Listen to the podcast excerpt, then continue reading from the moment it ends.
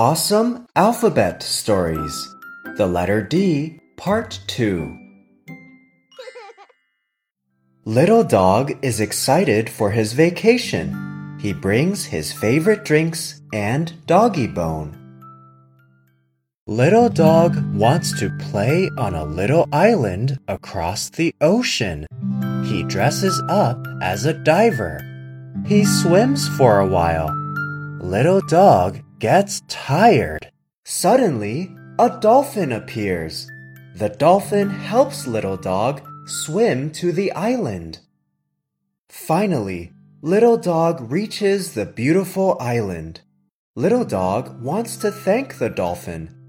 Little Dog offers his favorite drinks and doggy bone. Kids, do you think the dolphin will take Little Dog's doggy bone?